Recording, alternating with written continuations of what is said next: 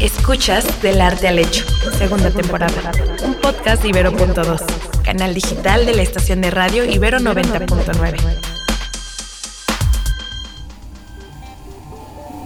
Hola, bienvenidos a Del Arte al Hecho, un programa en el que a partir de una obra de arte analizamos un contexto histórico.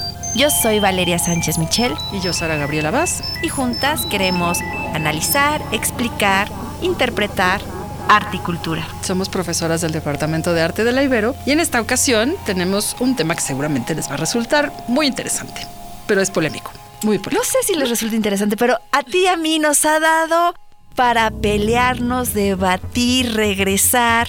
Y es la relación entre arte y nación. Nación, naciones, nacionalismos y cómo además todo nacionalismo se forja a partir de un imaginario, otra palabrota. ¿Qué es un imaginario? Lo que me imagino, tal cual. Y lo que nos va configurando una forma de entender y de interpretar nuestra propia realidad. Los imaginarios no solamente son aquello que empieza, vamos a decirlo así, a mueblar nuestra cabeza, sino al mismo tiempo es la forma en la que nosotros vamos construyendo el mundo y por eso se vuelven fundamentales. Y en este caso, el arte tuvo y jugó una función fundamental dentro de la construcción de nación para crear esos imaginarios y, perdón que se los diga, a lo mejor para muchos ha muerto el Estado-nación, pero esos imaginarios perviven en nuestras cabezas. Existen, siguen ahí. ¿Y qué mejor manera de representarlos que, bueno, esto en el estudio se llama iconografía política, pero prácticamente cualquier, recuerden ustedes, cualquier cambio de administración local, municipal, este de alcaldía o presidencial implica un rediseño de la imagen, toda la imagen. Y siempre eso hay que cuestionarlo. El por qué los colores, el a quién se retoma, el cuáles son las efemérides. Pero todo tiene que ver, digámoslo así, con un proyecto político. Y ese proyecto político es un proyecto político de la construcción de la nación. Que para quienes ya han escuchado en otro podcast, remitimos al libro de comunidades imaginadas de Benedict Anderson. Pero bueno, también está Eric Holtzman sobre la nación, que es también un libro extraordinario. Si lo buscan sobre la nación, publicado por Editorial Crítica. Y podríamos remitirnos a toda una gran historiografía que hay al respecto, pero lo vamos a resumir en algo que dice Eric Hod. El siglo XIX es el siglo de la construcción de naciones. Y en ella también entra México. Y en ella también entra el arte. Y Sara, si yo te dijera, ¿cuáles son aquellos géneros que al momento en que la nación surge, se empiezan a ser más prolíficos, se empiezan a apoyar más, surgen? Yo diría que incluso algunos se consolidan dentro del arte.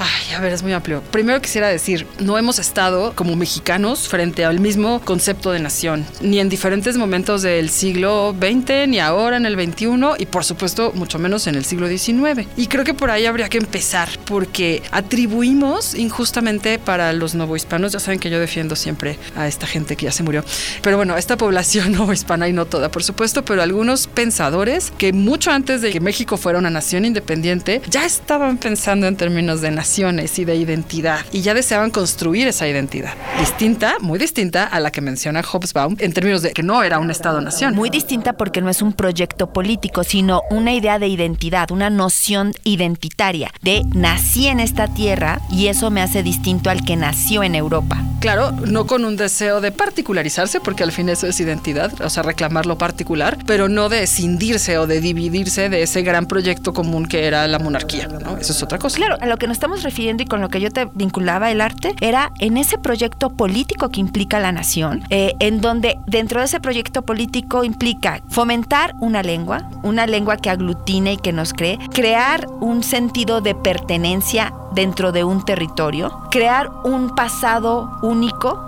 compartido, una historia compartida, un mito de origen dentro de todo ello. Y aquí el arte juega un papel trascendental. Y un, ojo, porque me dejaste al horizonte de expectativas de lado, un futuro común, o sea, una meta común, aunque sea difusa, aunque se llame progreso, bienestar, como se llame, pero hay una meta común, o sea, que ata, digamos, esa narrativa histórica desde el origen mítico, que puede ser la fundación de la gran Tenochtitlan, que yo no entiendo por qué, por ejemplo, para la gente que habita en el norte, norte del país, eso puede ser un mito fundacional útil, ¿ven? ¿A qué me refiero? Pero tienes mucha razón y es muy complejo, por eso digo que el tema de hoy es muy polémico, porque finalmente cuando nos quedamos con el territorio con el que finalmente nos quedamos, como Estados Unidos mexicanos, es entonces cuando tenemos que poner en orden y decir, bueno, este es el territorio territorio, cuáles son los mitos fundacionales, o sea, cuáles son las opciones de mito fundacional. Aquí nos pones ante un debate que no lo vamos a solucionar en 15 minutos de este podcast, no, señoras y señores, aquí tendríamos que tener un semestre completo y quizás más, eh, y muchos debates y con varios especialistas. La cuestión de, y tú ya lo decías, la nación ha cambiado y además una cosa es, la construcción de nación implica que se pudo ser de otras maneras y que había posibilidades de interpretarlas de otras maneras. Y que tú tenías a un Lucas Alamán diciendo, no, la nación mexicana comienza al momento de la conquista, porque es donde tenemos la lengua y tenemos la religión católica, y tenemos a otro grupo en donde dice, no, nuestra nación comienza desde que el primer hombre pobló esta tierra. Y sin embargo es evadido mi pregunta, ¿cómo el arte contribuye dentro de esto? Ahí va. A ver, lo que hoy llamamos arte, que quizá en algún momento del siglo XIX también se llamó arte, porque fue creado, estoy pensando en la pintura de gran formato, la pintura de historia, en el seno de la Academia de San Carlos. Esa producción pictórica indudablemente tendía, por ejemplo, y estoy pensando para que no, no, me,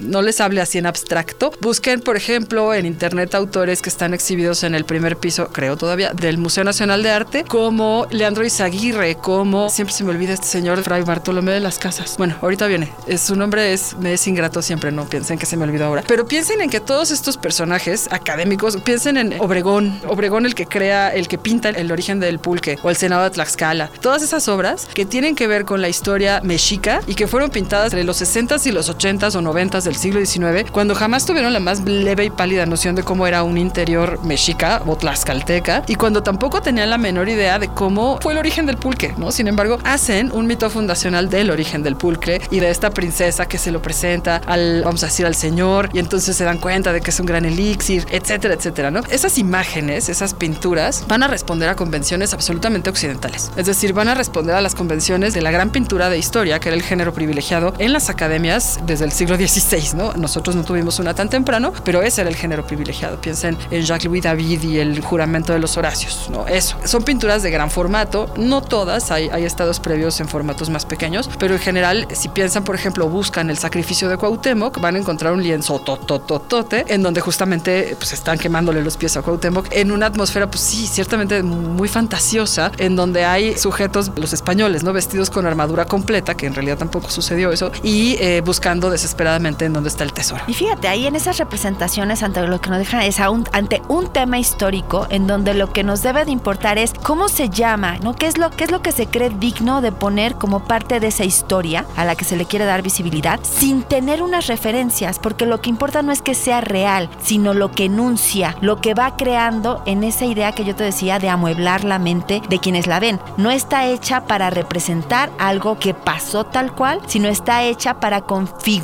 la idea de lo que nos conforma como nación. Para alimentar, estoy pensando en el Fray Bartolomé de las Casas, para alimentar también estos prejuicios, porque son prejuicios que nos apuntalan, ¿no? Que son los que constituyen justamente esos pasillos o esas directrices en donde vas a poner los muebles de, de lo que estabas platicando. Pienso, por ejemplo, en el prejuicio de que los algunos evangelizadores fueron protectores a toda costa de los indígenas. Y tenemos esta, me hiciste pensar ahorita en esta pintura de gran formato que está en el Museo Nacional de Arte, Fray Bartolomé de las Casas, con los indígenas a Fray Bartolomé de las Casas. Exacto, hay una mujer indígena que está a sus pies, pero como abrazándolo, invocando protección, y hay otro indígena que ya está completamente muerto, ¿no? Y es una pintura sangrienta, cruenta. Sin embargo, bueno, otra vez una arquitectura que aparece de fondo, que es una cosa completamente ficticia, y que también esos pedazos, vamos a decir, esos fragmentos de, de grecas, ¿no? Prehispánicas o, o cosas que se pensaban que eran comunes en la arquitectura prehispánica y que no conocían más que por pedacitos vagos los, los pintores del 19, se van a convertir en grandes proyecciones que después nos lleven a los pabellones neoaztecas que se llevaron a París, ¿no? Eso es un imaginario de una nación independiente. En ese entonces, bueno, piensen en las, ferias internacionales de París, a donde México llevaba pabellones y había que escoger lo más representativo de la arquitectura, Tarán, neoazteca. O sea, como si la Ciudad de México estuviera plagada de construcciones neoaztecas que nunca vio nadie. Y ahí resultan nuestros bonitos indios fundidos en bronce que están en la calle de Filomeno Mata, que desembocan a Tacuba, a la Plaza Manuel Tolzá, y que ahí pueden ver todavía exhibidos.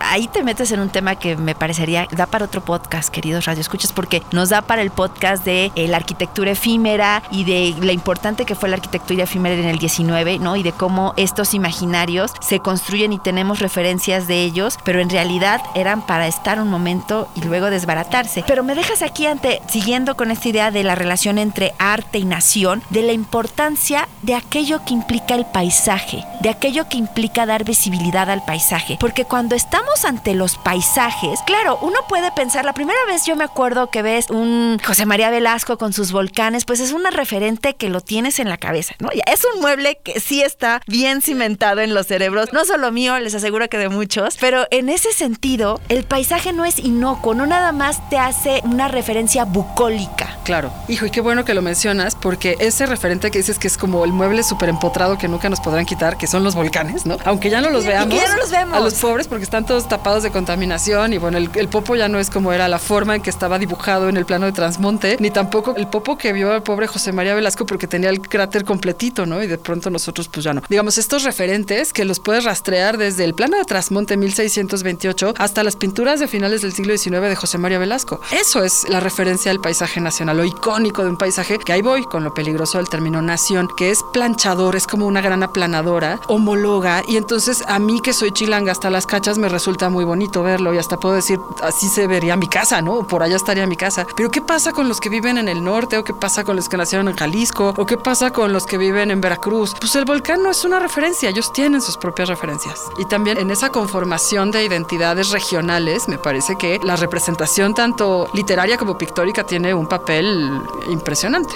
Y yo creo que aquí, digo, te planteaba yo este tema porque me parece trascendental el, preguntarnos esta relación entre arte y nación, preguntarnos y cuestionarnos esos referentes que copueblan nuestro imaginario de lo que implica la nación mexicana y su historia, y al mismo tiempo el tratar de plantearnos, de mostrarnos con una responsabilidad de cómo recuperamos y cómo construimos una identidad compartida nacional en donde todos se vean reflejados y se incluyan, y no solamente sean los volcanes del centro ¿no? De la ciudad. O no solamente sea el águila devorando la serpiente, o no solamente sea... El cerro de la silla. Entonces, también se vuelve interesante el todo lo que habría que recuperar para, en términos visuales, para conformar un imaginario múltiple. Aquí es donde siempre nos peleamos, porque tú piensas que eso sí es posible, que hay que buscarle y que sí lo podemos hacer. Y yo soy una apocalíptica. Querido público, no voy a caer en provocaciones en esta ocasión con Sara Gabriela Yo digo que no se puede hacer, que todo Estado nacional es eso, una aplanadora brutal. Y yo digo que hay que quitar la idea de Estado-nación y pensar la idea de nación como comunidad y tratar de construirnos desde un sentido de pertenencia, de, de comunidad y sobre todo de corresponsabilidad en términos sociales. Y que para mí, en ese sentido, sí es pertinente pensar desde dónde nos construimos identitariamente como sociedad como ya sabrán, en estos podcasts no eh, logramos resolver las incógnitas que nos atenazan, ni los grandes problemas mundiales, pero bueno, esperamos que incluso si nos escuchan fuera de México o mejor aún fuera de la Ciudad de México, se hagan estas preguntas y, pues también piensen qué es lo que conforma en términos de imaginario su identidad nacional o regional. Yo soy Valeria Sánchez Michel. Y yo, Sara Gabriela Vaz. Y esto fue para Ibero 90.9.